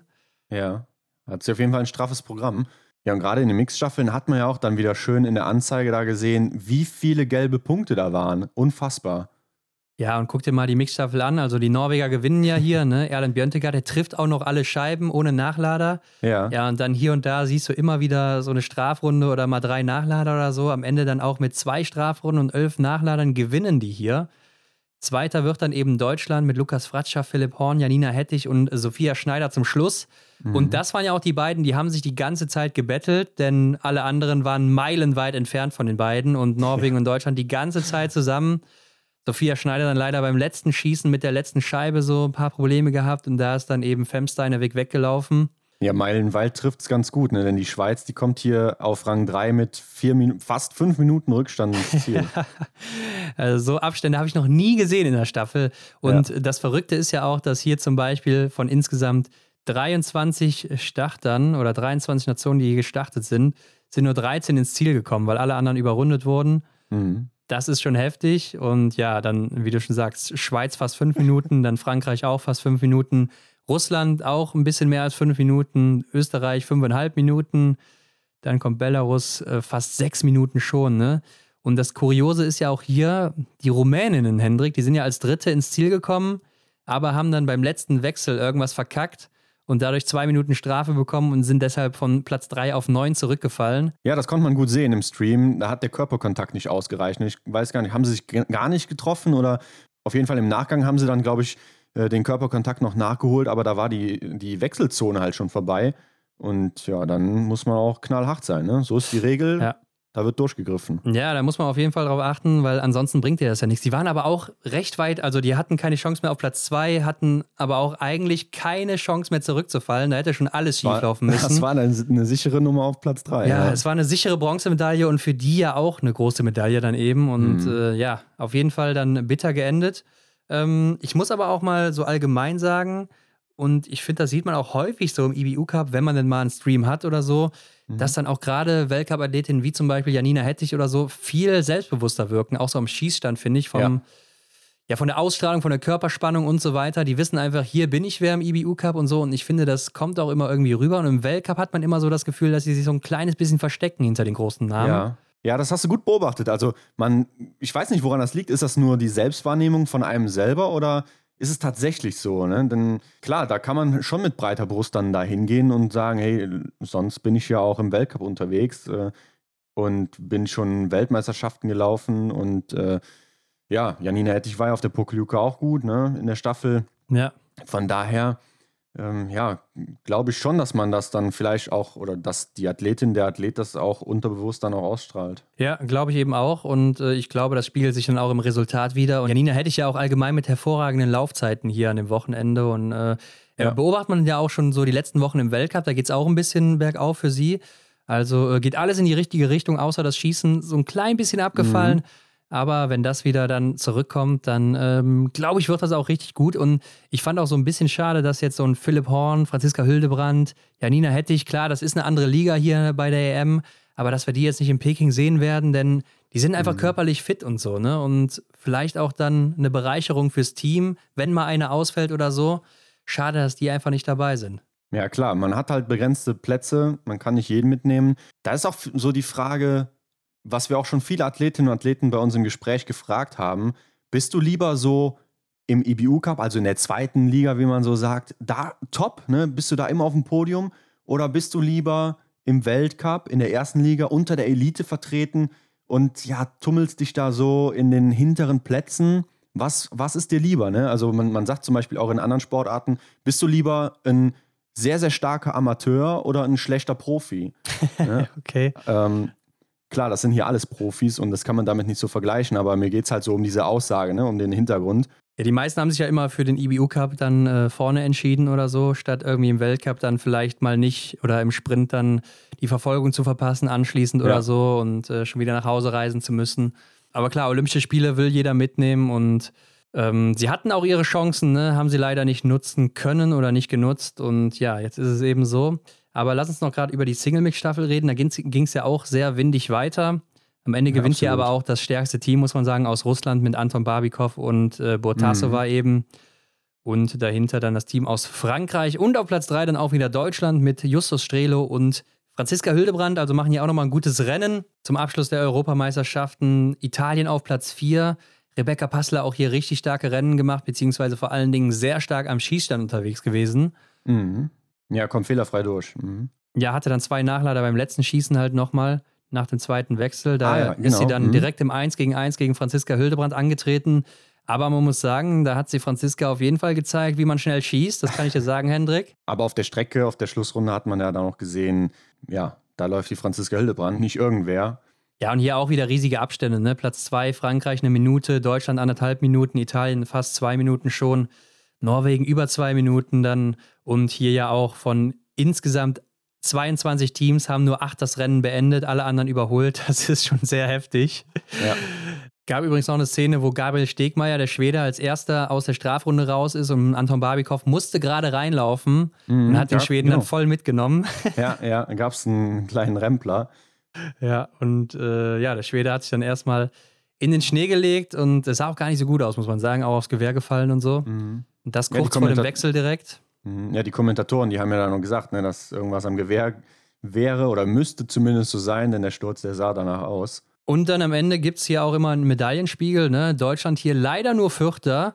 weil hier wird ja nach den Goldmedaillen gewichtet. Ja. Also eine Goldmedaille geht immer über eine Silbermedaille, auch wenn du 100 Silbermedaillen hättest. Ähm, mhm. Aber das deutsche Team hat auf jeden Fall die meisten Medaillen geholt mit acht. Genau, ja. Norwegen ist hier ja mit Abstand dann doch auf Platz 1 mit fünf Goldmedaillen, insgesamt sechs geholt, Russland auch sechs geholt, ist dann auf Platz 2 und Moldawien ist auch vor Deutschland. Ja, wegen, eben, der, wegen der Goldmedaille halt, ja. Ja, wegen der Goldmedaille von Alina Stremus dann. Ja, Hendrik, und die Europameisterschaften gehen ja auch mit in die Punktwertung der, äh, des IBU Cups mit ein. Da geht es auch schon weiter am 3. Februar, also vor den Olympischen Spielen noch und auch am Samstag, wo die Olympischen Spiele sind, da gibt es da auch ein Rennen. Mhm. Da werden ja dann auch hier die Namen, die bei der Europameisterschaft dabei waren, wahrscheinlich wieder starten. Aber wie geht's ansonsten weiter? Dem Wachstruck hinterher. Ja, Ron, wie geht's weiter? Bei uns geht's weiter mit einer kleinen Überraschung. Freitag, ihr wisst, da kommen unsere Special-Folgen. Und äh, da haben wir was. Da haben wir ja, was in der Pipeline. Ja, da muss man wohl nochmal sein Englisch auspacken, ne? Denn auf Deutsch, da wird es dann schwierig, das zu verstehen. ja. Aber wir haben nochmal einen Special Guest hier ausgepackt vor den Olympischen Spielen und äh, das ist wirklich ein Special Guest, kann man nicht anders sagen. Ja, also merkt euch den Freitag, hört dann da rein. Wir haben ja auch am Freitag gefragt, wie sieht's aus? Wollen wir jetzt nach den ganzen, ja, Peking-Rennen, die ja ziemlich anders liegen als dann eben im Weltcup, meistens unter der Woche, äh, mhm. machen wir da mehrere kleine Folgen? Oder bleiben wir einfach bei einer Folge pro Woche am Montag, was ja auch dann eben doof liegt, weil man zum Beispiel in der ersten Woche drei Einzelrennen hätte, jeweils für Männer und Frauen mit mhm. Einzelsprint und Verfolgung. Also macht nicht so viel Sinn. Und in der zweiten Woche gäbe es dann nur noch die Staffel und den Massenstart. Deshalb haben wir uns überlegt, am Samstag ist ja, wie schon zehnmal gesagt jetzt, die Mixstaffel. Wissen, ja. Und da kommt natürlich dann die Folge am Montag wieder raus, wie gewohnt. Ne? Da mhm. werden wir darüber berichten, was ist da passiert. Dann haben wir ja am Montag und Dienstag jeweils den Einzel der Männer und Frauen. Da werden wir dann am Mittwoch eine Folge bringen. So ist es. Und dann geht es ja weiter. Freitag, Samstag, Sonntag, Sprint und Verfolgungen werden wir sehen. Ja, wie gewohnt dann am Montag die Folge. Und in der zweiten Woche haben wir dann noch Dienstags und Mittwochs die Staffeln jeweils. Da werden wir dann donnerstags danach berichten direkt. Und dann wieder ganz normal am Montag im gewohnten Rhythmus über die Massenstarts, die dann zum Abschluss noch stattfinden. Aber das werden wir natürlich auch in den folgenden Folgen dann nochmal ein bisschen sagen. Folgende Folgen auch gut, ne? Ja, und ich glaube, das ist eine gute Entscheidung, denn wenn wir mal überlegen, wir haben jetzt hier eigentlich nur über die Startaufstellung der Mixstaffel gesprochen und ein bisschen was über die Europameisterschaft und haben ja jetzt hier wieder ordentlich zugeschlagen mit der Zeit. Ich glaube, das ist ein ganz guter Deal, den wir da eingehen. Ja, Hendrik, sehe ich auch so. Kann man auch mal machen zu so einem Special-Event alle vier Jahre dann mal. Ne? Auf Instagram geht es natürlich auch weiter. Die Termine für Picking, die kommen ja jetzt schon. Diese Woche mhm. wird es soweit sein. Sollte man nicht verpassen. Und wir bringen noch ein paar Olympia-Reviews. Ne? Also, das sollte man auch nicht verpassen. Klar, also mit uns seid ihr dann bestens vorbereitet, wenn es dann in die Einzelrennen geht. Wir bereiten euch ein bisschen vor. Ja, aber man darf natürlich nicht vergessen, Hendrik Abonniert diesen Kanal, ne, bei Spotify, iTunes, wo auch immer, bewertet uns natürlich auch da. Geht ja jetzt auch bei Spotify, ne? Einfach kurz Pause mhm. machen, auf die Extra-Runde gehen, fünf Sterne geben und dann hier noch zu Ende hören. Ja, und dann teilt das auch überall mit allen und jedem, damit es auch hier in die Welt hinausgetragen wird, wenn ihr mehr davon haben wollt. Wir danken genau. euch fürs Zuhören wie immer und Hendrik, wir hören uns dann auch schon am Freitag ja wieder auf Englisch und dann geht's los. Das Feuer brodelt. Genau, das muss noch gesagt sein. Also bis Freitag. Ciao. Das war die Extra-Runde mit Ron und Hendrik für diese Woche. Neue Folgen gibt es jeden Montag, überall, wo es Podcasts gibt.